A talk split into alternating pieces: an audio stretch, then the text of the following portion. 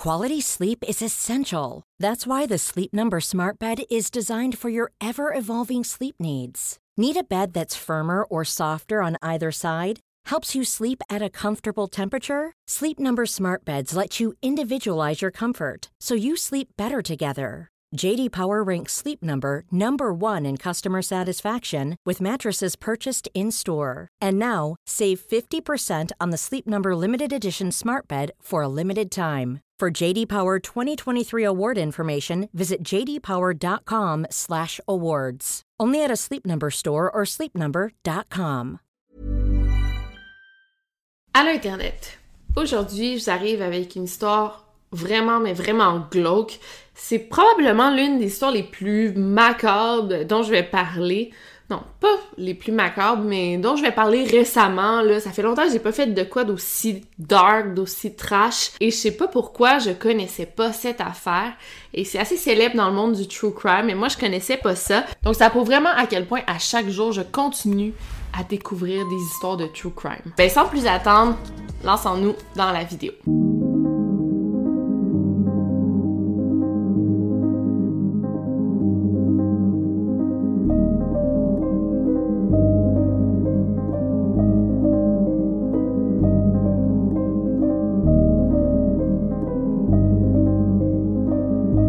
Écoutez le podcast Over and Out. Donc, je vais vraiment commencer par le commencement, soit quand Zach et Addie se sont rencontrés, soit en 2005 en Nouvelle-Orléans, aux États-Unis. Ils se sont rencontrés alors que les deux travaillaient comme barman au même endroit. Mais on va se le dire, sont vraiment tombés en amour d'une façon inhabituelle. C'est quand l'ouragan Katrina a frappé que le couple s'est rapproché. French Quarter of New Orleans. Hurricane Katrina. Katrina. Uh, Hurricane Katrina's massive power outages. For 100 miles an hour. The National Guard and the police there have uh, moved people away from the area where water is coming in. Desperate calls to 911 asking for help, asking for rescue, but the rescuers can't get En fait, Addie a invité Zach à vivre chez elle, avec elle. Et c'est à ce moment-là que là, les deux se sont rapprochés et le couple s'est euh, vraiment euh, solidifié. On décrit Addie comme étant une fille euh, libre, un peu hippie, artistique. Elle donne des cours de danse, elle écrit de la poésie. Et Zach, lui, on l'écrit comme un, un genre typique barman. Il est grand, il est beau, il est charmeur. Il sait qu'il est beau, fait qu'il a vraiment confiance en lui, il attire pas mal de filles. Il aime plaire et il aime user de son charme aussi. Donc les semaines suivant l'ouragan, le couple aimait vraiment le mode de vie qu'ils avaient. Il n'y avait pas d'électricité, ils vivaient en style euh, survivaliste, donc c'est comme s'ils faisaient du camping à temps plein. Et aussi ce qu'ils faisaient, c'est qu'ils échangeaient des drinks cocktail contre de la nourriture parce qu'ils étaient barman, les deux ils savaient faire des bons drinks et ils se sont carrément installés dans un genre de petit bar devant chez eux. Il y a des passants qui venaient devant chez eux. Ils échangeaient des drinks, ils faisaient un peu du troc.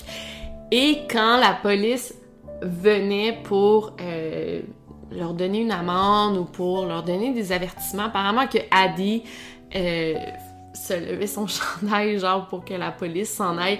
Bref, c'est un mode de vie un peu hippie, mais les deux s'y plaisaient. Il y a même un article du New York Times qui a été écrit sur le couple Addie et Zach. Ça a été une belle époque de leur vie. Le couple s'entendait à merveille à ce moment-là. Et comme je vous dis, Addie est vraiment hippie. C'était parfait pour elle parce que les deux, il n'y avait pas vraiment euh, de factures à payer. Euh, il fallait pas qu'ils fassent d'épicerie. C'était comme c'était un mode survivaliste. Mais un jour, bien sûr, fallait que la vie reprenne son cours. Bon, euh, la ville s'est remis de l'ouragan, les gens ont recommencé à travailler et ça, ça n'a pas fait le bonheur du couple. C'est quand le couple s'est rendu compte que la ville recommençait, l'économie reprenait, que les problèmes ont commencé entre Zach et Addie. Donc, ils sont vraiment passés d'un couple amoureux, heureux, un beau couple jeune qui aime s'amuser, qui aime rire, à un couple avec des problèmes de consommation, un couple qui s'obstine toujours en un claquement de doigts. Premièrement, il faut savoir que Zach avait déjà servi en Irak. Il était ancien soldat, ancien militaire. Et il avait perdu une très très bonne amie qui s'était faite là-bas. En fait, euh, sa très bonne amie avait un commerce avec sa famille qui s'était fait bombarder et euh, ils sont tous morts en un après-midi. S'en est jamais vraiment remis. En fait, il euh, souffrait de PTSD, de syndrome post-traumatique, et il faisait une dépression. Et Adi aussi souffrait. Euh, plus jeune, elle s'était fait abuser sexuellement.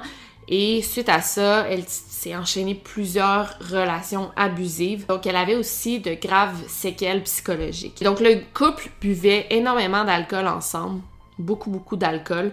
Et il avait commencé à consommer de la cocaïne de manière régulière. Les problèmes de consommation des deux, la dépression, le PTSD, faisaient que Zach et Adi se disputaient toujours. Et ça, c'était nouveau. C'est vraiment arrivé avec euh, bon, ben, la reprise de la routine, si on veut.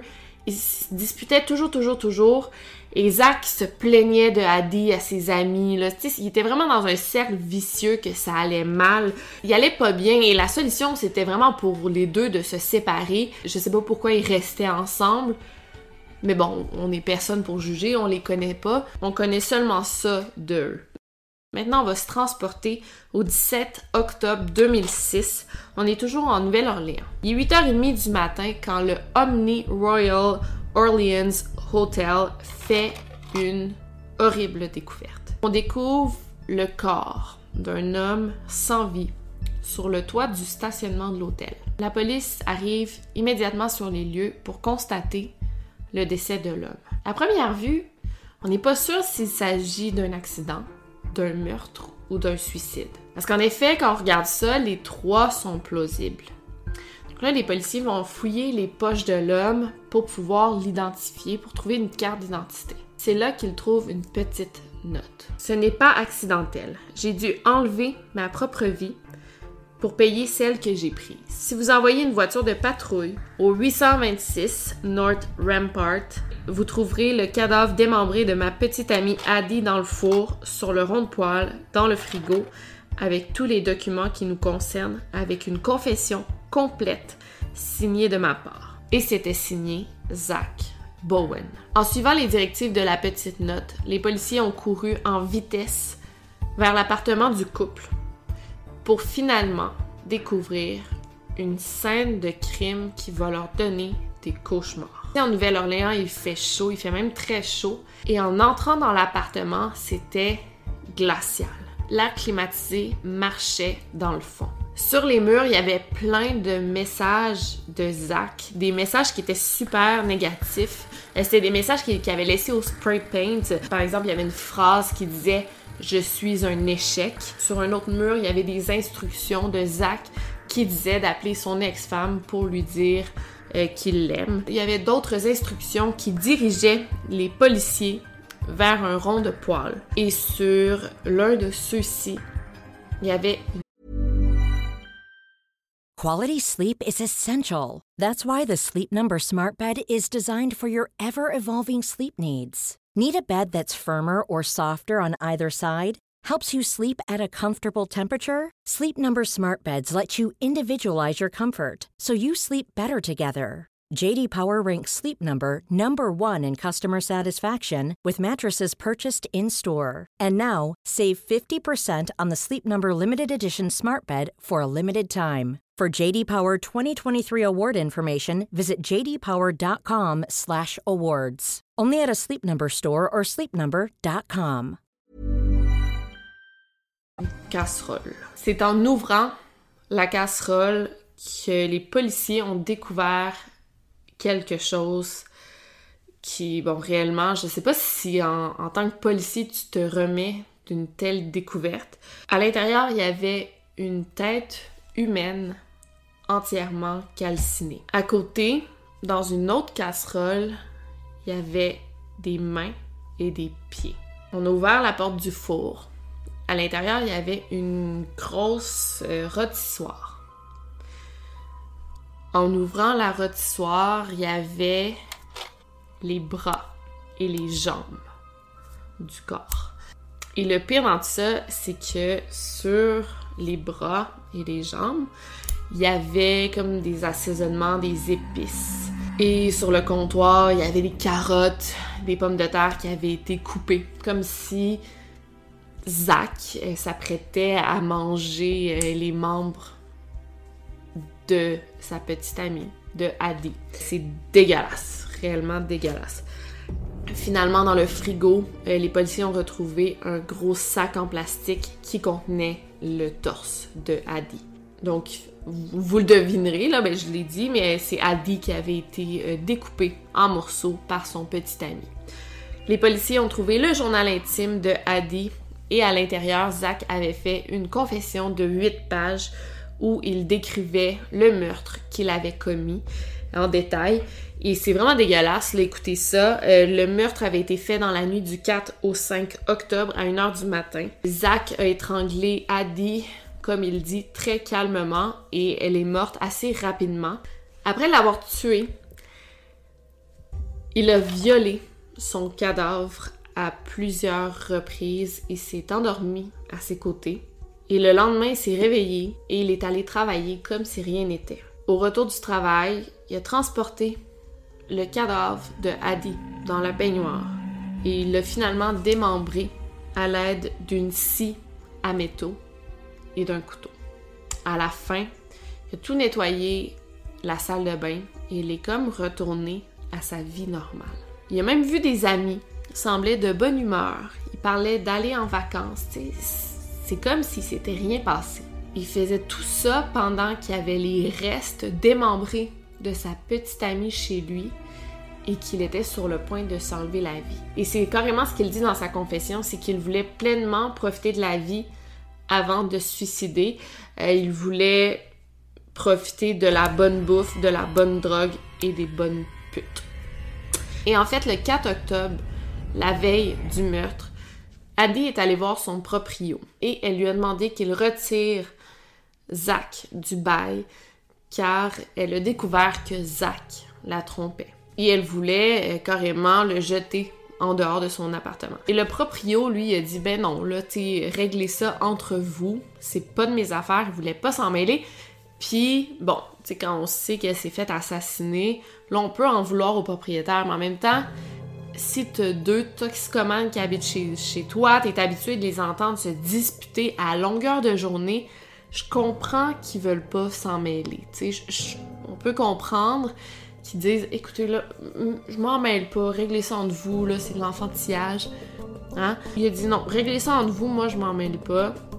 Et ben ce fut la dernière fois qu'on a vu Adi vivante. Les enquêteurs croient que Zach a décidé de cuisiner les restes d'Adi pour s'en débarrasser plus facilement. Ben, du moins, c'est ce qu'il croyait. Mais quand on a fait une autopsie sur le corps de Zach, on n'a pas trouvé de restes humains dans son système digestif. Donc, il n'a pas, comment dire ça, ingéré les restes euh, de sa petite amie. Aussi, dans son rapport d'autopsie, ça disait qu'il était couvert de brûlures de cigarettes. Il s'est brûlé lui-même avec des cigarettes. Et dans sa confession de 8 pages, il dit carrément qu'il s'est brûlé avec des cigarettes pour chaque année qu'il était un échec. Donc, dans chaque année qu'il avait échoué, il a décidé de se brûler pour euh, se punir. Donc, c'est vraiment intense, là, tout ça. C'est vraiment intense et surtout très théâtral, je trouve. Et il le dit carrément, je me fais peur. Pas juste par l'action que j'ai faite d'étrangler calmement la femme que j'ai aimée pendant un an et demi, mais surtout à cause de mon manque de remords. J'ai toujours su que j'étais une personne horrible. Demandez à n'importe qui. Donc voilà pour cette histoire qui est vraiment euh, dark, vraiment glauque. Mais faut pas oublier qu'à travers tout ce glauque, tout ce macabre, ben il y a Adi qui est quand même une victime. sais, on peut être fasciné par ce genre d'histoire, mais faut pas oublier que tout ça part quand même d'une très grande détresse psychologique, autant au niveau de d'Adi qu'au niveau de Zach. sais, il est en dépression, syndrome post-traumatique euh, quand même intense et les deux n'ont pas reçu d'aide. Et je pense que s'il avait été aidé par des psychologues, par des médicaments, par des psychiatres, on s'en serait jamais rendu là. Il faut pas oublier que c'est super triste et qu'il y a quand même un homme qui a tué sa femme, qui l'a violée, puis qui l'a découpée en morceaux pour genre la manger. Faut vraiment être en détresse psychologiquement pour faire ça, là. Faut vraiment pas être bien. Puis il a pas reçu d'aide, cet homme-là. Je pense pas que cet homme-là, c'est un tueur. Euh, je pense pas que c'est une personne qui est mauvaise, profondément. Je pense vraiment qu'il avait besoin d'aide, puis il en a pas reçu. Fait que voilà. Dites-moi dans les commentaires qu'est-ce que vous en pensez. Et euh, sinon, ben, on se revoit la semaine prochaine pour une nouvelle vidéo. D'ici là, n'oubliez pas de barrer vos portes. Over and out.